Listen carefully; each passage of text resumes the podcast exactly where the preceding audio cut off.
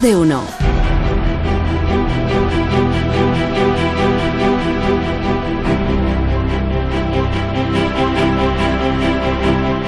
Valle Inclán fumaba marihuana, se divorció en 1932, hubo un tiempo en que apoyó a, a Lenin y hubo otro en el que respaldó a Mussolini.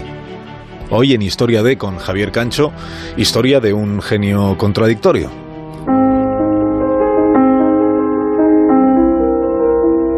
Como decíamos ayer, el rector Alas, el hijo de Clarín, fue un intelectual víctima del fanatismo. El rector fusilado en el 37 era catedrático de Derecho y fue él quien redactó la primera ley del divorcio que hubo en España. La primera ley del divorcio fue aprobada en Cortes en 1932, con 260 votos a favor y solo 23 en contra. Y a esa ley se acogió la actriz Josefina Blanco. Josefina le pidió el divorcio a su marido Ramón María, Ramón María del Valle Inclán.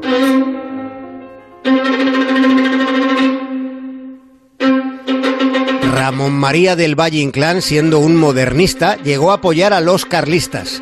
Los carlistas representaban lo más reaccionario en España, propugnaban la vuelta al antiguo régimen. Y sin embargo, como autor, Valle es un escritor moderno, además de modernista.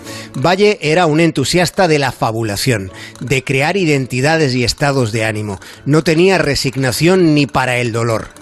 Valle Inclán fue tan moderno que para no sufrir con la enfermedad se entregaba al cáñamo. Valle Inclán fue fumador de marihuana. Fumaba marihuana habiendo apoyado a los carlistas. En la lámpara maravillosa que publicó en 1916, Valle escribe lo que a continuación van a escuchar.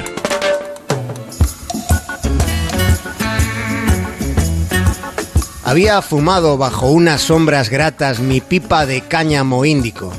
Con una alegría coordinada y profunda, me sentí enlazado con la sombra del árbol, con el vuelo del pájaro y con la peña del monte.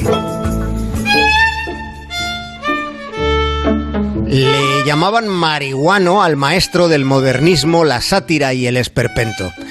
Valle Inclán fue un artista, no fue político ni habría sido estadista aun mirándose en un espejo convexo. Su mirada política fue extravagante, crítica, cínica y sobre todo contradictoria. En la misma vida, en la suya, en efecto, llegó a elogiar a Lenin y llegó a ensalzar a Mussolini, y siendo ya un veterano de la creación cuando se le trataba de inmortal en los círculos literarios, le cerraron el paso a la Real Academia Española. Y ante el portazo académico, Valle replicó, poca cosa vale mi inmortalidad ante la perpetuidad del señor Cotarelo. El señor Cotarelo era el secretario de la Academia, dándose la circunstancia de que el secretario perpetuo Cotarelo falleció en enero del 36, tres semanas después del entierro de Valle Inclán. Ya decía don Ramón que lo mismo da a triunfar que hacer gloriosa la derrota. De hecho, su gran victoria tardó en llegar.